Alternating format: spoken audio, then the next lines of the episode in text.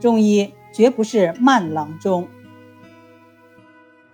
深夜熟睡的蒲福州被唤醒，对此他已经习以为常。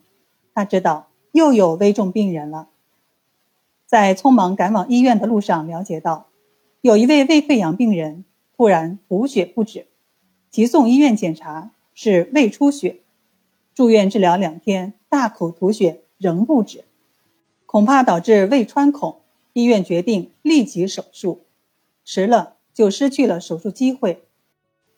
然而患者家属不同意，连夜请蒲福州处方止血。蒲福州镇定自若道：“吐血已经两昼夜，如果没有穿孔，还可以服药止血。”他询问原因，病人因受寒饮酒治血上意。不可以凉药止血，采用《金匮要略》里的侧柏叶汤，温通胃阳，消瘀止血，频频服之。第二天一早，病人吐血渐止，又经过两次复诊并调整用药，病人一共服了四剂中药，就止住了吐血。通过饮食调养，慢慢恢复了健康，避免了手术之苦。在蒲福州的一生，像这样急性重症的案例数不胜数。急重症具有发病急、病情发展迅速等特点，在生死存亡的关键时刻妙手回春，显示了他深厚的功力，并充分说明中医不仅能治疗慢性病，还可以治愈急性重症。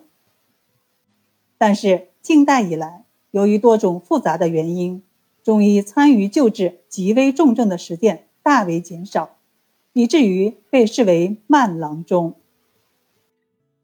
蒲福州认为慢病轻治，急症简治，主张治疗急症的方剂要简练，讲究一人一方是蒲福州辨证论治的特点。他治疗急症时也依然是一人一方。除了家传急症方剂，如走马通圣散。九宝汤等外，他还搜集各地名医治疗急症的药方，并亲自在临床时验证。在多年的医疗实践中，他积累了许多救治各种急重症的方法。